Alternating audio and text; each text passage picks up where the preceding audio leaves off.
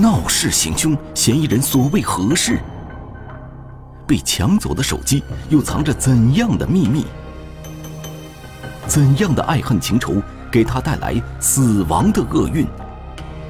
嫌疑人踪迹不定，警方能否侦破本案？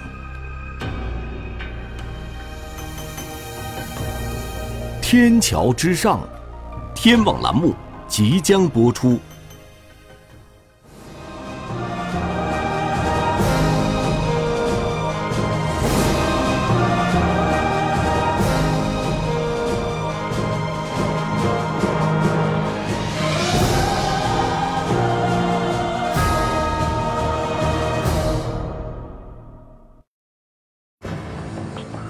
这段监控画面中的这名女子正漫步地走向天桥。这名女子无论如何也没有想到，在人流如此密集的地方，一个致命的威胁正潜伏在她的身边。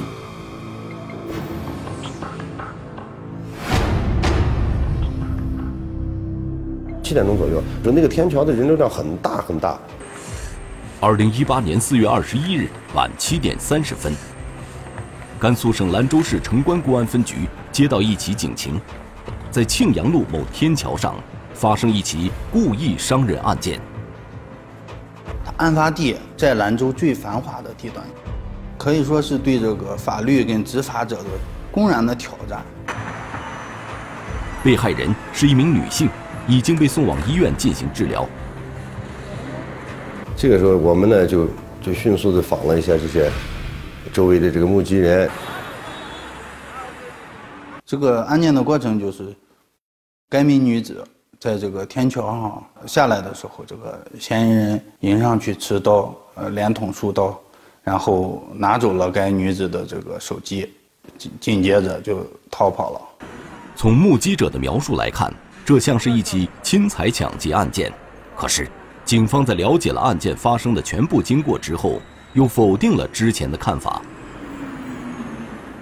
这个当时我们就想，这个如果是抢劫杀人，或者是抢劫这个是侵财的话，你抢抢个电话用不着那么狠，而且你抢劫这个地方选的也不合适吧？他怎么会只拿一部手机嘛？咱们都说贼不走空嘛，对吧？这也不符合这个案件的这个特征。案情重大，城关公安分局迅速成立专案组。案情分析会上，专案组根据作案地点和作案方式，推断凶手的动机还是行凶报复的可能性大一些。而为什么嫌疑人要拿走被害人的手机，警方也有自己的看法。当时分析两种可能，一个呢就是说是，如果作案以后电话遗留在现场，这部电话在现场，我们可能就是警察可能能通过电话找到他。啊，他可能是要要要隐匿这这这个线索啊，他把这个东西拿走了啊。第二个呢，就是说是这个电话对他自己很重要，有特殊的含义，呃，我就要把这部电话拿走。也有可能呢，这起案件发生就跟这个电话有关系。从监控中，警方发现嫌疑人在六点左右就已经来到了案发现场，随后在街边坐下，向天桥方向望去。这期间，不时地拿出手机打电话。从到达案发现场到案件发生，嫌疑人在附近守候了一个多小时。这足以说明，此人作案的目标十分明确，绝不是临时起意。从这儿我们可以就是分析出呢，然后嫌疑人对受害人，他是有一种极大的报复心理。七点二十八分。嫌疑人突然站起，躲在一排衣服后面，向人群望去。不一会儿，被害人出现在画面中，见到目标走上天桥，嫌疑人也尾随上去。台阶上了两三节以后，就开始持刀行凶。随后，女子倒地，嫌疑人在抢走女子手机后逃离了案发现场。突如其来的一幕让周围的群众惊慌不已。当大家镇定下来，嫌疑人早已经没了踪影。警方通过调取外围交通卡口的监控视频，锁定了嫌疑人逃跑的路线。发现嫌疑人呢，自案发现场逃离后，从金塔巷一路步行，步行至酒泉路省政府公交车南行车站，然后乘坐一辆出租车。见嫌疑人上了出租车，警方就以为他会乘车直接逃往其藏身之处。可是顺着出租车的行驶轨迹一路追查下去，却发现。嫌疑人只坐了一公里多，就突然在五都路街边下车，随后向街对面走去。嫌疑人从五都路东口下车后呢，到马路对面，然后又拦成了一辆摩托车。随后，嫌疑人没有一直乘坐这辆摩托车，又再次换回了出租车。不久后，又换回了摩托车。在以往的案件侦办中呢，我们都是有一定的心理准备，嫌疑人就是说是他可能会在中途换成交通工具，但是像像此案的嫌疑人，他这样频繁的更换，嗯，在我们的这个侦查经历中，呃，还是比较少见的。当晚八时四十分左右，嫌疑人在安宁区保安部附近下车。因此处巷道错综复杂，加之犯罪嫌疑人有意躲避探头，民警们始终无法锁定其落脚点。保安部，它属于我们这个城中村，里面治安比较治安环境比较复杂，呃，加之我们视频点位偏少，然后一时无法掌握嫌疑人的具体落脚点。一般的嫌疑人作案以后会。就找一个这个自己认为安全的地方，一般咱们常人就说是家里呀，自己熟悉的地方才是安全的地方嘛，对吧？但是他不是，他是先走哪人多往哪走，然后过马路东西方向走，这个是很明显的，很明显的在逃避这个视频监控。嫌疑人具有很强的反侦查意识，视频追踪一时间没有了线索，而医院方面传来的消息也不容乐观。被害人一直没有脱离生命危险，始终处于昏迷状态，无法配合警方的调查。尽管如此，在医院的那组侦查员还是从被害人随身携带的物品中发现了一些有价值的线索。通过受害人身边的物品，这个查询发现他有一个呃随身携带的包里有他的工牌。通过这个工牌，警方确定被害人身份。被害人名叫郭某，在兰州某酒吧做销售经理，而这个酒吧就在案发地附近。警方火速赶往这个酒吧了解情况。去了一问呢，他对，这个人就在我们这上班，啊，然后说是他每天都是从马路对面啊，从过天桥。通过郭某的同事，警方得知，他每天七点多到酒吧工作。案发当天。就是在来酒吧的路上被人袭击的，这说明凶手是一个非常了解郭某的人，知道他每天的活动轨迹。可是，因为郭某做的是销售工作，每天要接触的人很多。呃，当时呢就感觉排查起来比较难度比较大，但是在这个酒吧里，呃，这个走访的时候呢，呃，就是酒吧里头说有有这个前男友，有前男友的这个电话。郭某同事提到的这个人王某，在分手后一直都想和他复合，但是郭某因为某些原因，始终拒绝王某的要求。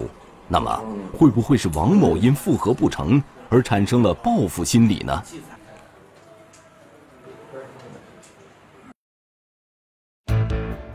复合不成，前男友有无嫌疑？关键指证嫌疑人浮出水面。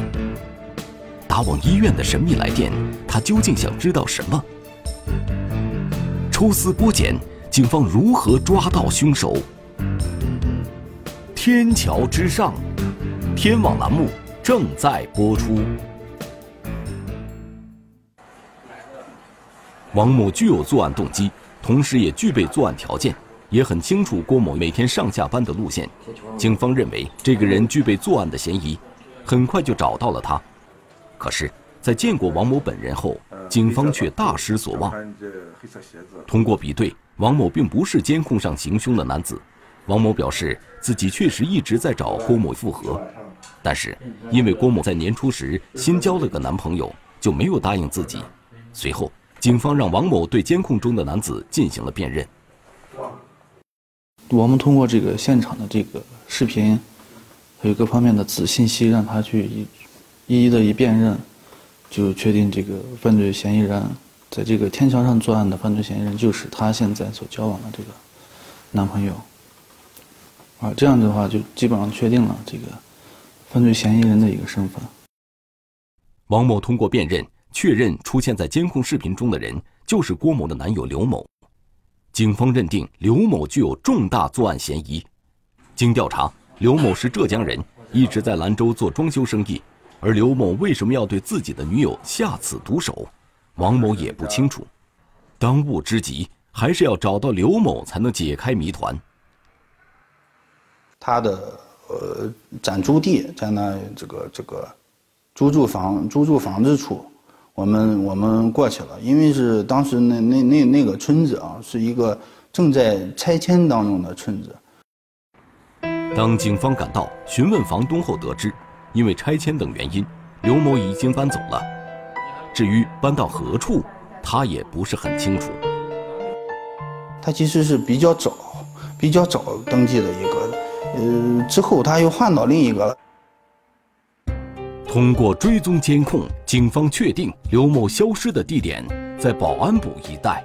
警方认为嫌疑人的藏身之处很可能就在这附近。就在警方找寻刘某时，负责视频侦查的民警反映，刘某可能已经离开那里了。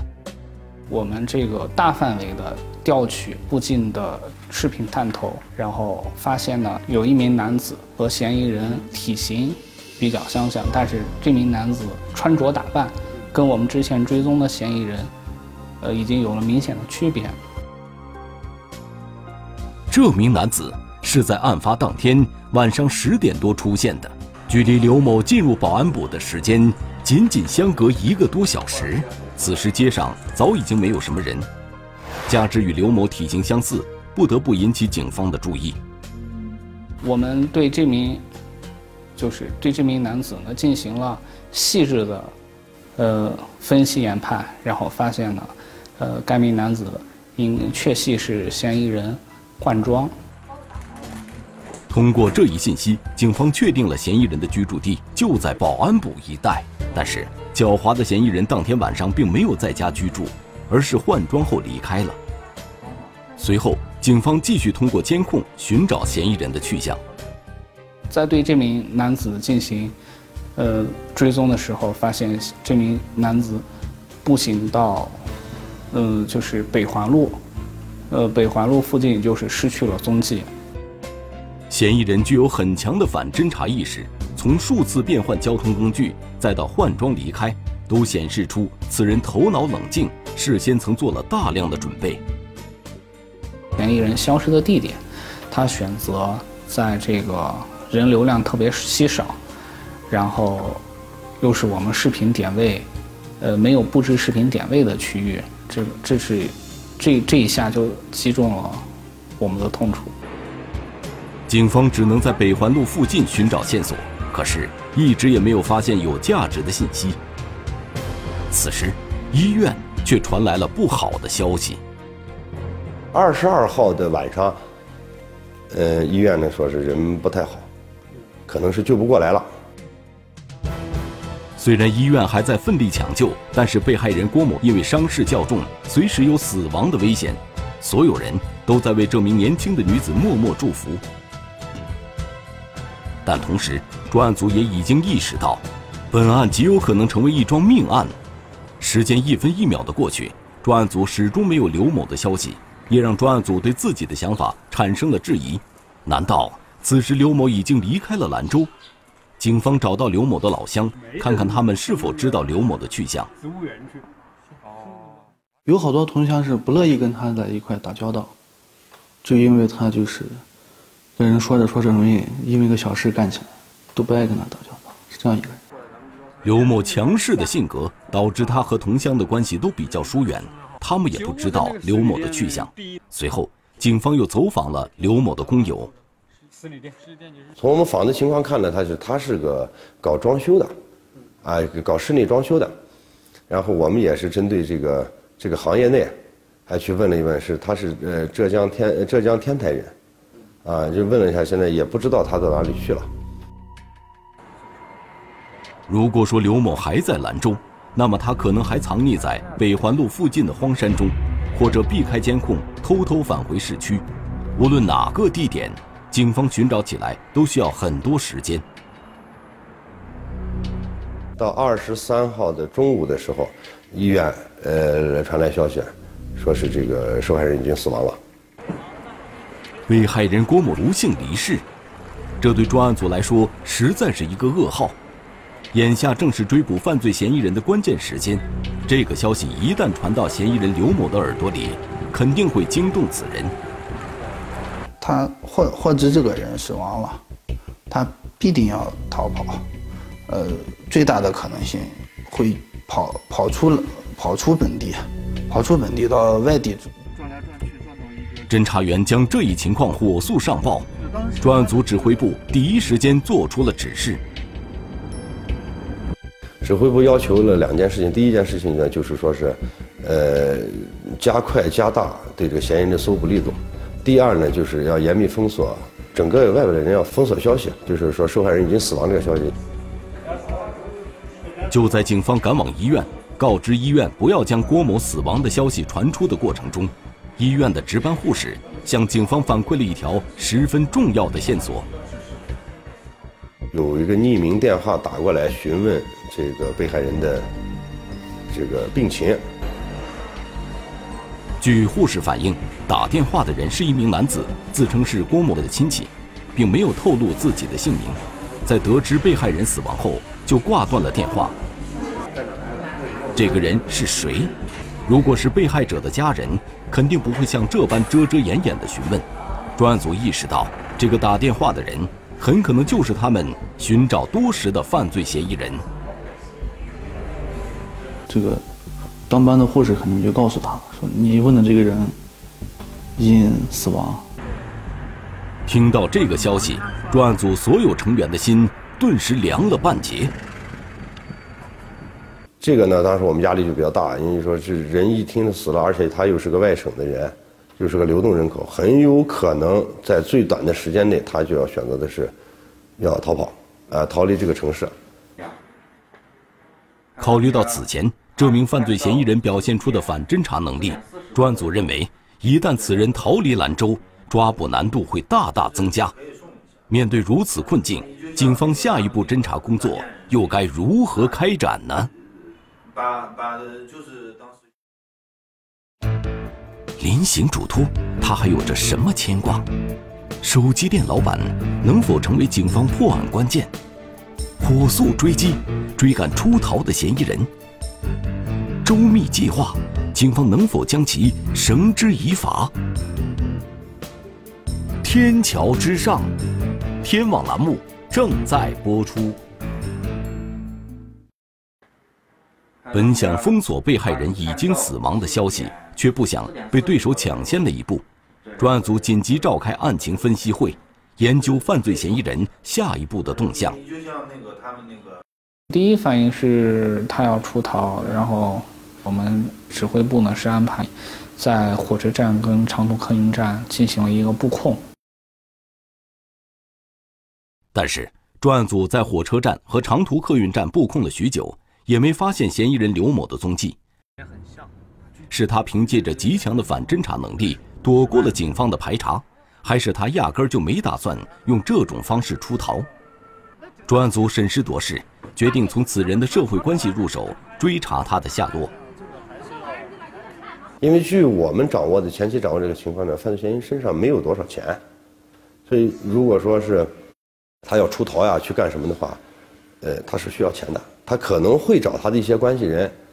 去借呀，去要一点钱。那里面应该放点豆子。但是走访刘某的老乡和工友都没有他的消息。已成惊弓之鸟的刘某会在这个时候联系谁呢？就在案情毫无头绪之际，被害人的前男友王某却向警方提供了一条线索。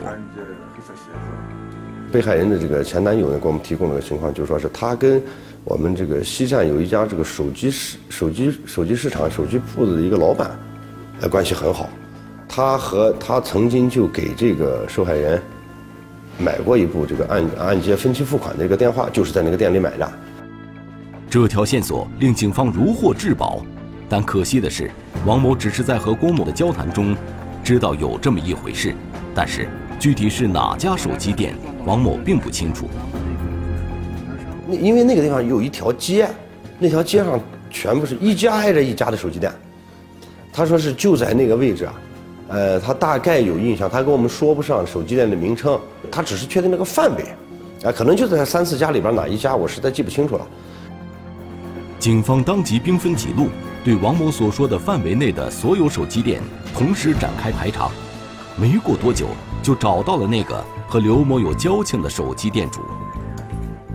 就通过对这个手机店店主的这个询问，犯罪嫌疑人确实来过，是在我们赶过去一个一个多小时之前，大概是。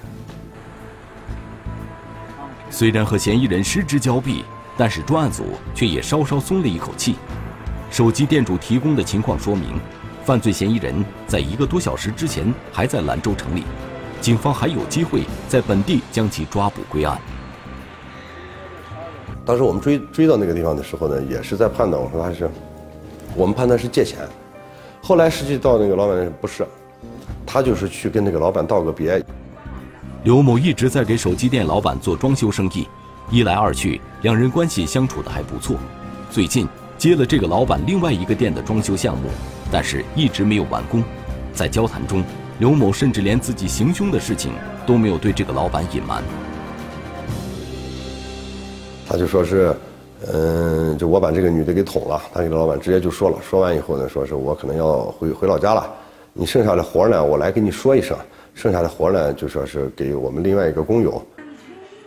但是手机店老板当时以为这只是刘某的玩笑话，他不相信老实巴交的刘某会做出这种事，也没想到去报警。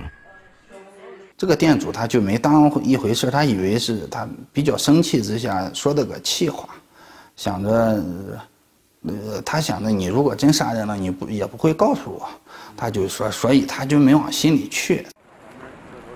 此时，专案组已经感觉到嫌疑人近在咫尺，一场看不见的速度较量在警方和嫌疑人之间悄然展开。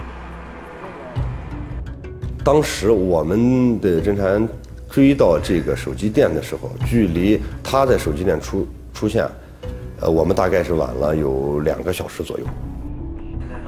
负责视频侦查的民警马上调取这个手机店周围的监控，找寻刘某的身影。我们进行排摸后，然后发现嫌疑人在卢家庄公交车站下车，然后步行到绿色市场的一个立交桥下的停车场。这个发现。让警方有些焦急，嫌疑人自己没有车，他去停车场干什么？难道他早就给自己准备好了交通工具？以他的这个谨小慎微的这个作风的这个躲避探头的这行为方式判断啊，他不可能去这些呃公共场所去乘坐呃需要查验身份证的这些公共交通工具离开。但是你说他是通过包车，通过包什么样的车，通过还是找朋友让送出本地，这个呃当时是不明了。很快，警方就赶到了这个停车场，可是刘某早已离开多时。通过与这里的司机交谈得知，停在这个停车场的主要是一些货车，某些司机在跑长途拉货的同时，为了增加收入，会私自载客。司机拉一车货，比如说要拉到西安呀，拉到河南，就是兰州往东走的这些地方，呃，给个一二百块钱，就可以把我带到一个地方。这个情况确实打了警方一个措手不及，心急如焚的专案组需要在尽可能短的时间内找出刘某搭乘的车辆，确实是一件难度很大的事情，他们能做到吗？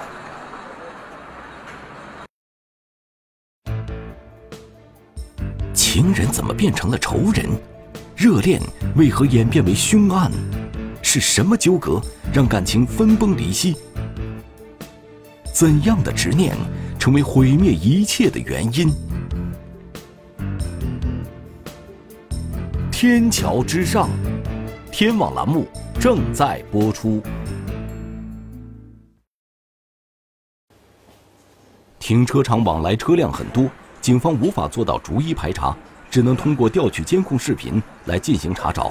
可是，停车场内的监控条件有限，这就需要负责视频侦查的民警付出比平时多无数倍的耐心。功夫不负有心人，警方通过街边一处监控，发现了刘某搭乘车辆的画面。然后我们发现呢，嫌疑人。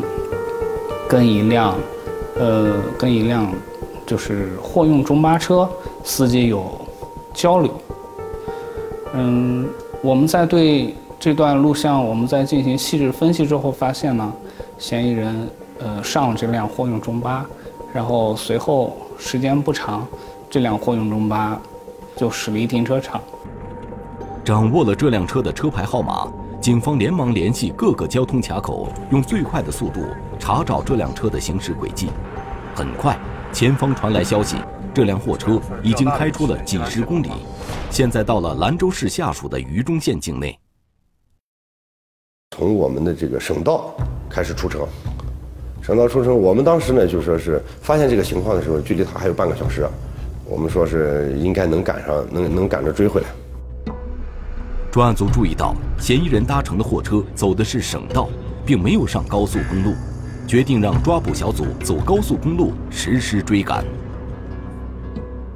我们判断上高速会快，结果我们上了高速以后，发现高速在修路，半幅通车车特别多。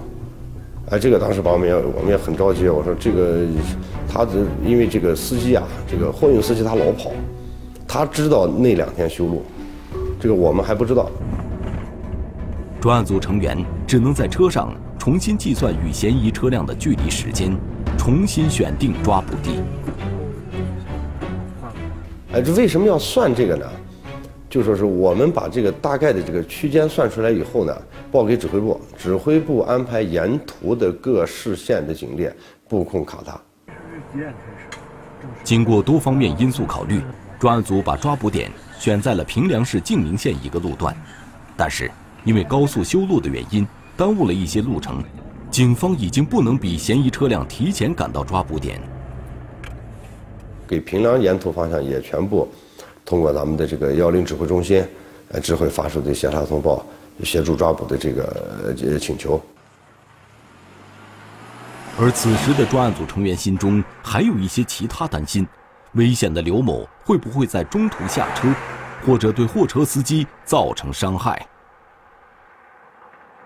在途中，我们害怕，因为以前也遇到过这种情况，害怕什么呢？害怕就说是司乘人员再发生一点这个经济上呀，就说是他已经是这种情况了，比较危险的人了，也知道人死了，我们也担心这个两个驾驶员的安全。就在抓捕小组驶入静宁县不久。当地警方传来消息，前方卡口已经成功拦截了嫌疑车辆，并且成功抓获了刘某。这辆车也被咱们这个，呃，晋宁，就是晋宁县这个高速高速交警，呃，给当停了。当停以后，把车上的人全部带回他们的这个，呃，就是他们他们的这个当地的交警队。这个我们很快也就到了。两名货车司机因私自载客，交由当地交警部门处罚。当他们得知与自己一路同行的人，竟然是一名极度危险的杀人嫌犯时，也是后怕不已。至于犯罪嫌疑人刘某，则移交给兰州警方对其进行审讯。刚开始还是抱有一丝侥幸心理的。他不知道是案发地的警方抓住了，还是路上例行这个检查的警方他抓过去了，还抱有一丝这个侥幸心理。为了尽快攻破嫌疑人的心理防线，负责审讯的民警向其表明了自己的身份。当听到“兰州”这两个字以后，刘某很快就放弃了无谓的挣扎。有一点点的狡辩。后来发现，听说我们是兰州警方，然后一路追过来的，他也很快的他就把这个情况，呃，他自己的这个持刀伤人的这个犯罪事实，呃，也去给我们交代了。刘某在兰州的朋友不多，平时工作结束以后，喜欢一个人去酒吧喝酒，而他经常去的那家酒吧，正是郭某工作的酒吧。这刘某呢是去经常去这个酒吧消费，然后两个人就熟悉了。熟悉以后，两人很快就确定为情侣关系。郭某的温柔体贴，让朋友不多的刘某在枯燥的生活中感到了一丝温暖。这也让刘某对郭某更加疼爱。刘某给这个被害人呢，呃，花过很多钱。但是刘某的收入并不稳定，两人的日常开销时常捉襟见肘。是因为刘某可能是也没有怎么干活呀，没有怎么上班，可能收入没有了，或者收入少了。即使这样。刘某也是在物质上满足郭某的需要，只要是郭某喜欢的东西，刘某都会买给他。还给他买那个手机啊，手机还是按揭的。但是随着相处的时间变长，两人因生活理念的不同和一些经济原因，在平常生活中矛盾也日渐显现出来。郭某提出了分手，就两个人就。不在一起住了，也不在一起了。刘某虽然想极力挽回这段感情，但是郭某的态度也很坚决，最终两人还是分手了。而到了每月给手机还款的时候，都提醒着刘某，他和郭某的这段感情。刘某就提议，剩下的钱应该由郭某自己来还。分期付款这种情况呢，就发生争吵。但因为当时这个女的呢，这个被害人呢，就也在电话里。吵得比较凶嘛，她也就是说，那你你你要有你要有本事，你把我杀掉呗，对吧？也说过这话，可能是这些话激怒了这个刘某。最后，郭某索性就拉黑了刘某的微信，电话也不接。刘某认为自己在这段感情中付出了那么多，却得到了这样的结果，心中自然愤愤不平，导致刘某是身上带着凶器。就是在这个进就去找他，在这个被害人的出租房去找，没有找到，啊，上班的地方呢，因为人多他也不敢进，最后他选择的就是在这个被害人上班的这个必经之路，然后去堵他。当得知郭某死亡的消息时，刘某开始逃跑，直到被抓，而刘某最终被抓获的地点正是郭某的老家。这个。也是一种巧合吧，冥冥之中有天意啊。呃，呃，他跑到那，呃，跑到那，在，呃，我我们呃在前面有拦截，后面有追的情况下啊，再再没有能跑到下下一站，就就在那个地方把他抓到了。在恋爱期间，男女双方之间在经济上的支出都是难以计算的。作为经济上付出较多的一方，应当在事先就充分考虑清楚，而不是在感情结束以后还因为觉得经济上吃了亏而纠缠不休。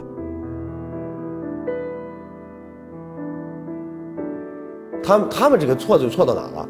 就是说是你们两个人在一起交往和和谈恋爱或者交男女处朋友的基础是钱，基础是金钱，是因为男的来照顾你的生意，给你花钱，给你买东西，你才要跟他在一起。